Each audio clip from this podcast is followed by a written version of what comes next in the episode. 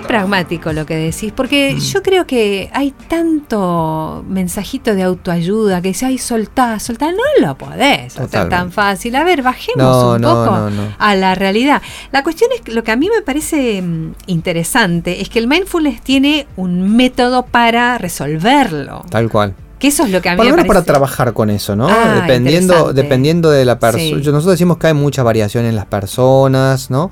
Por ejemplo, con las personas que tienen trastornos de ansiedad intensos o de muchos años, pueden conseguir algunos beneficios con el mindfulness, pero seguramente van a necesitar más probablemente psicoterapia, quizá.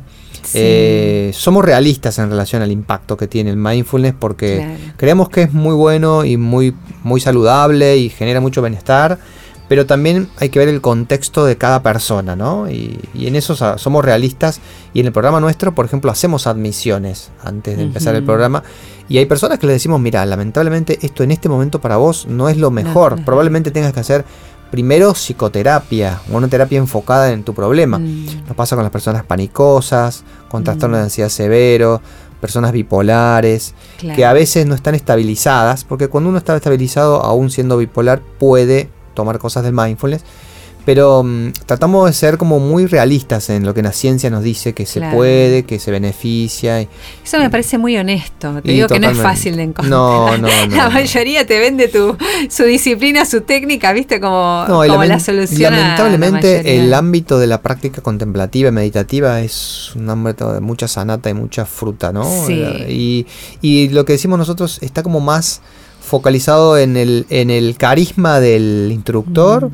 que en el método en sí Ah. mismo, ¿no? Eso para mí es súper importante, que propo- lo que propone el mindfulness, un protocolo que ha sido, rep- que está como digamos, eh, de alguna forma eh, asumido y, y como mm, eh, consensuado y que lo, siempre lo estamos mejorando y actualizando y es un protocolo que tiene temas, que tiene prácticas reguladas y que no depende tanto del instructor, más allá de su capacidad que tiene que tenerla, pero no de su cosa carismática, ¿no? Porque viste que en la Sí. meditación es Lo como que que, que tenés que buscarte un viejito es- de barba y Sí, que esté en túnica y si por la duda está descalzo mejor, ¿no? una Y cosa así- desarreglado, mejor. Claro, y si te tira un par de locuras, si te dice un par de Sí. cosas locas, mejor. Es decir, Sí, tenemos sí, esa sí, cosa. sí. Es, en- es muy, muy fuerte lo que decís porque además hay mucho gurú dando vuelta. Sí. Vos Y si viene de la India o si viene de Oh. un lugar así, ni te cuento. Ni te cuento. Tengo muchas personas que me dicen, me fui a la India. ¿Y para qué miércoles te fuiste a la India?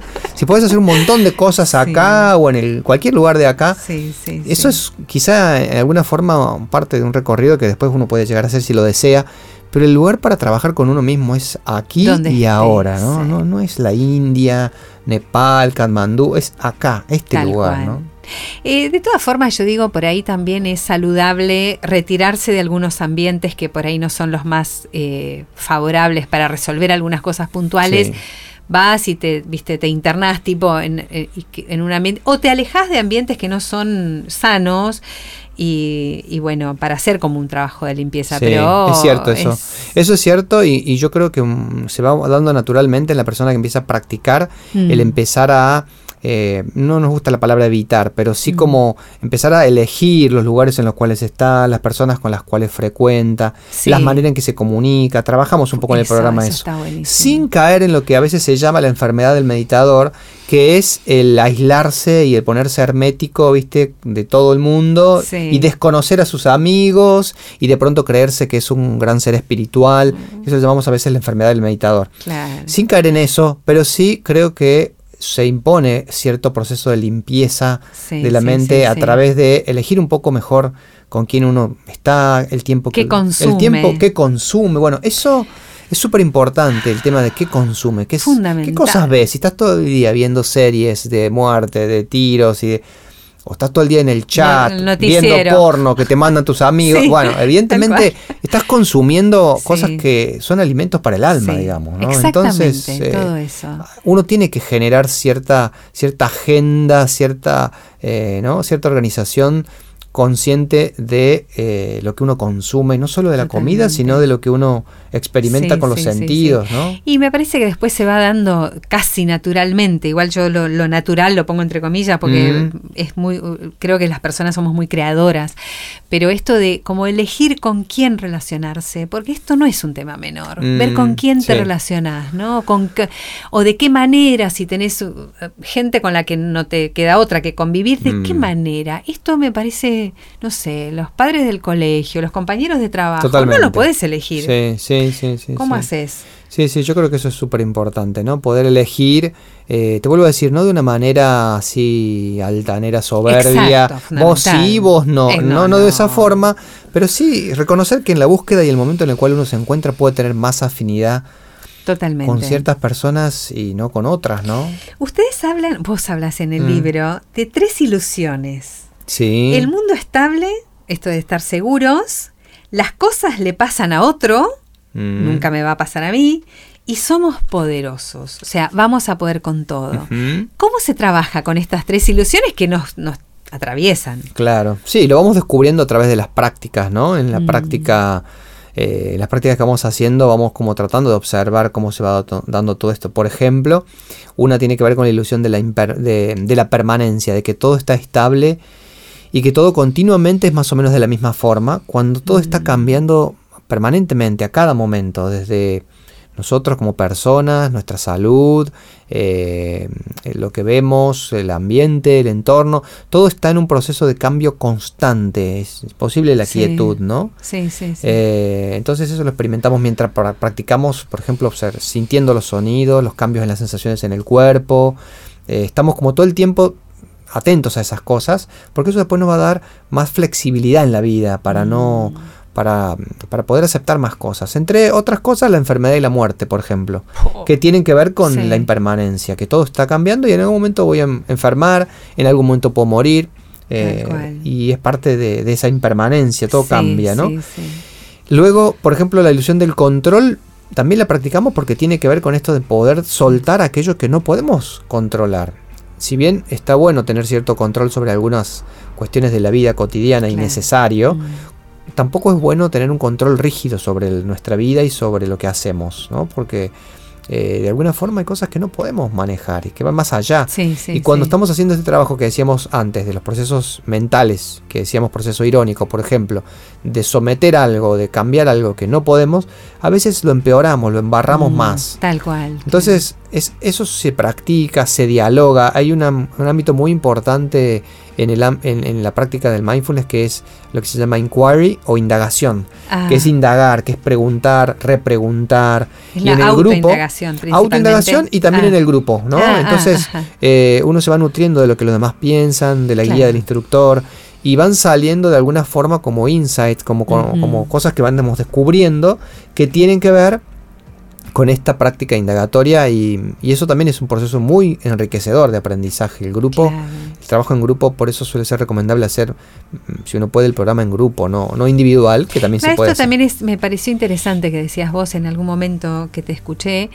eh, porque hay mucha, yo personalmente consumo mucha cosa que anda dando vueltas por YouTube. A veces Ujú. por curiosidad y otras veces porque me hace bien, por necesidad. Ahora, mm, ustedes alertan con esto, o sea, está bueno hacer un entrenamiento. Porque, digamos, hay una orientación profesional de parte de ustedes que ayuda como a encauzar, ¿puede ser? Tal Más o menos cual. por ahí. Sí, sí, tal cual. Nosotros creemos que, que el problema a veces con el mindfulness es que, y la meditación en general, es que es algo simple, Mm. porque se trata solamente de quedarse quieto un momento, cerrar los ojos, sentir que estás respirando, y ahí podremos decir que estás haciendo algún tipo de práctica meditativa. Claro. Pero, pero eso es solo como una indicación postural, digamos, física y, y no mucho más. Después está todo lo que pasa a nivel de la mente, Ujú. cómo uno va pasando por etapas en relación a, a la práctica, eh, cómo trabajar con las dificultades que surgen mientras uno practica, Claro. cómo no tener objetivos cuando uno practica, que es un problema muy grande. Porque no tener objetivos. Claro, no tener objetivos. Nosotros Ah, hablamos de qué loco. intención, de tener la intención de practicar y conectar con lo que está pasando. Pero mayormente las personas cuando meditan quieren, tienen el objetivo de relajarse, de sentirse bien, de poner la mente en blanco, de ser seres más espirituales, más brillantes, más luminosos, no sé, un montón de cosas como targets, donde uno lleva de alguna forma esta, este pensamiento que decíamos antes, utilitario, de la mm. zanahoria, del target, ¿no? De estar buscando cosas eh, y entonces mm, la mayoría de las personas vienen con ese sesgo. Un montón de expectativas y de autoexigencia, que también es una cosa que trabajan ustedes. Me acuerdo que una vez llegó una persona a un programa, una, era un poco artista, ¿no? Y eh, hacía arte, que lo escribía también. Y dice, bueno Martín, yo vengo acá a aprender mindfulness porque me quiero flashear. Y bueno, para flashete, tomate una droga psicodélica, tirate, de un puente, hace alguna cosa de ese tipo. La verdad, en Mindfulness no sé si flash, flashea en la forma en que vos querés encontrar. Pero bueno, la gente viene con a veces con algunas expectativas eh, que tienen que ver con eso, ¿no? Con, objetivos o logros o cosas.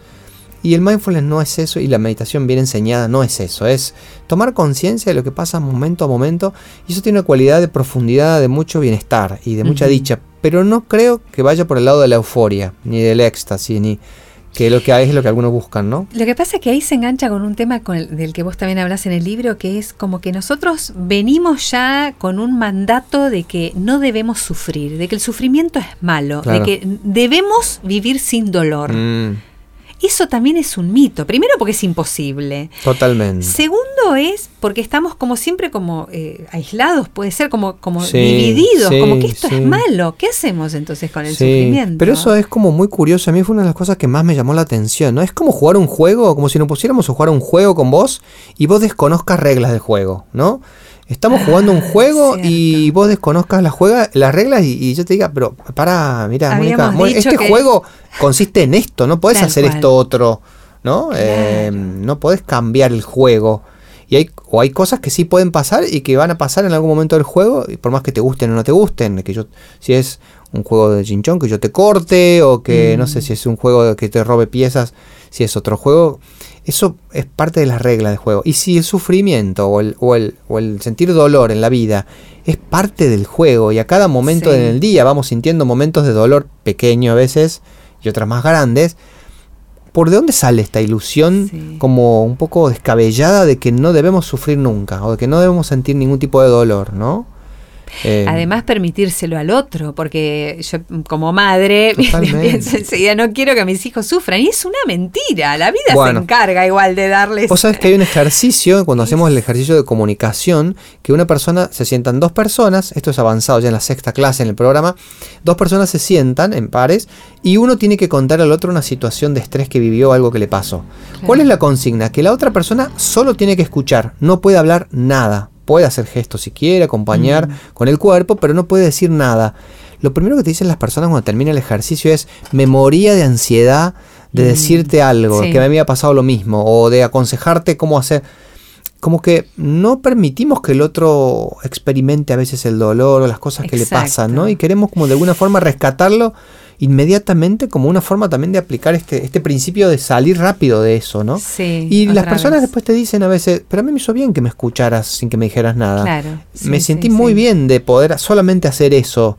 ¿No? Porque en general la gente lo que necesita a veces es eso, ser más Simplemente contenido, acogido, ¿no? En, e, es darle un espacio de, aceptación. A mí lo que me, eh, tengo que ir terminando, pero a mí lo que me, me genera es mucho, mucha satisfacción y mucha, mucho placer de ver que eh, no todo está perdido. O sea, esta fe en la humanidad mm. que hay detrás del mindfulness, ¿no? Mm. Más allá de que la persona puede vivir mejor en su día a día, sino que podemos tener sociedades mejores. Tal cual. Y mm, vos sabés que una de las frases que decía John Kabat-Zinn, y lo sigue diciendo siempre eh, en su programa, John Kabat-Zinn es el fundador del programa, el creador del programa originariamente del, de MBCR, eh, una frase que dice él cuando trabaja con muchas personas con cronicidad en Massachusetts, dolor crónico, psoriasis, mucha ansiedad, pacientes todos crónicos. Mm. Él dice una frase que es, normalmente cuando empieza el programa, hay mucho más de bueno que de malo en ustedes. Hay mucho más de sano que enfermo en ustedes. Hay mucho más de potencialidad que de debilidad en ustedes.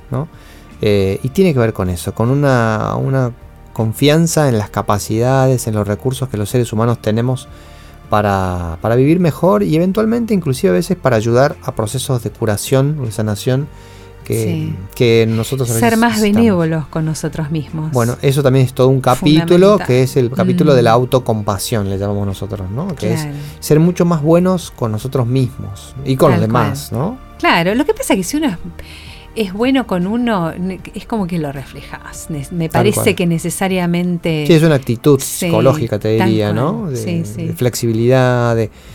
de bonomía, de, de aceptación, sí. Eh, yo te quiero decir que yo lo primero que leí en el libro fue la contratapa. Mm. Me quedé loca. ¡Qué texto! Buenísimo. ¿Lo escribiste sí, vos? Sí, sí, lo escribí yo y vos sabés que un secreto que nunca se lo contamos a nadie.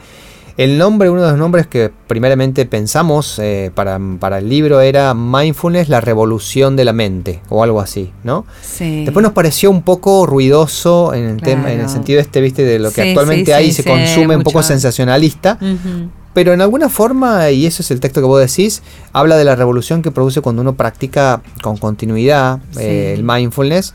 Y lo que pasa es que es una revolución más tranquila, más silenciosa, pero es igualmente dolorosa, Mm, dolorosa trabajosa y que lleva tiempo, ¿no? No es algo lindo que vos decís, ay, qué lindo, hoy tengo 15 minutos, voy a practicar mindfulness.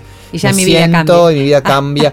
No, es todo un, un darse cuenta a través de lo cotidiano y, de- y también de las prácticas, pero también de la vida, que, que es, digamos, un proceso muy difícil y doloroso, Tal porque tenemos que cambiar condicionamientos muy duros. Nosotros estamos como muy seteados de muy temprana edad en relación a cómo percibimos el mundo, cómo nos movemos en el mundo, lo que hacemos. Y casi nunca cambiamos mucho esos patrones. Sí, Generalmente sí, los sí. seguimos más o menos de manera general a todos. Entonces este es un cambio muy profundo de percibir y de actuar en el, en el mundo, ¿no? Entonces, por eso hablamos de la revolución. Claro, y es una revolución silenciosa en contra de, de estas cosas de epifanías que Sí, totalmente. Hoy contás ahí un caso, pero no lo quiero traer porque no viene al caso ahora. Pero hay gente que de repente, de un momento a otro, le cambia la vida. Bueno, el y libro que no vos vendamos el, esto. el libro Sí. que es tan lindo, que mucha- eh, tiene muchas cosas lindas, de Cartol, ¿no? El, de- el del poder de la hora. Es Yo, a mí me gustó, me pareció muy lindo el libro, pero cuando en el prefacio yo leí, apenas abrí el primer, la primera hoja que decía que una noche él se transformó y de pronto fue un ser totalmente distinto, a mí eso me produce mucho rechazo, ¿no? es Porque, porque eso no pasa nunca, digamos. Sí. O si pasa, pasa porque antes pasaron un montón de cosas, digamos, ¿no? Es como contar una historia sin contar toda la evolución del proceso hasta llegar a eso. Tal Entonces, cual. a mí esas cosas me generan mucho, mucho rechazo. Porque además genera falta, no falsas expectativas. Totalmente. La gente va a esperar, bueno, hasta que a mí no me pase esto, yo voy a seguir siendo el pobre miserable que soy. Y no es así. Claro que sí. Y además, eh, otra cosa que para mí es importante, que se lo dije y Facundo me- no le gustó, a Facundo Manes, cuando tuvimos la Mm. presentación del libro, es que un libro no te cambia la vida. Vos podés comprar el libro, pero leer un libro no te cambia la vida. Te puede abrir alguna puerta para una búsqueda personal, pero en Sí. general, al menos los libros de, en estas prácticas, ¿no? De meditativas sí, y eso, no te cambian la vida. Son eh, pequeños empujones como para que vos después luego hagas tu búsqueda personal y hagas tu revolución que implique esfuerzo, sacrificio, trabajo, constancia. Cons- claro, Pero leer un libro no te cambia la vida. ¿no? Qué fuerte, qué fuerte. Mm. Sí, quiero, quiero decirlo porque el prólogo es de Facundo Manes. eh, es muy interesante el trabajo de Facundo también. Imagínate, me parece que tienen, eh, son, digamos, una dupla súper interesante. Mm. Y además el trabajo psicoterapéutico, que vos también lo recomendás. Totalmente. hoy ya hablabas de Sí, esto, pero sí. que también es esto. eh, a ver, una meditación de un día no nos cambia tampoco. Es un trabajo, como es un trabajo intenso. constante, claro. Y a veces es necesario la psicoterapia, por ejemplo. Es muy, Claro. muy necesaria para muchos casos, sí. Fantástico, Martín, mil gracias. No, gracias a vos por la entrevista tan linda y por el tiempo. A veces Bueno. uno no tiene tiempo para explayarse Sí. y la verdad que lo he tenido. Así bueno, que, acá lo, acá lo damos. Sí, qué bueno. Muchísimas gracias. Muchas gracias, ¿eh? Escuchaste Caminos de la Vida con Mónica Baum. WeToker. Sumamos las partes.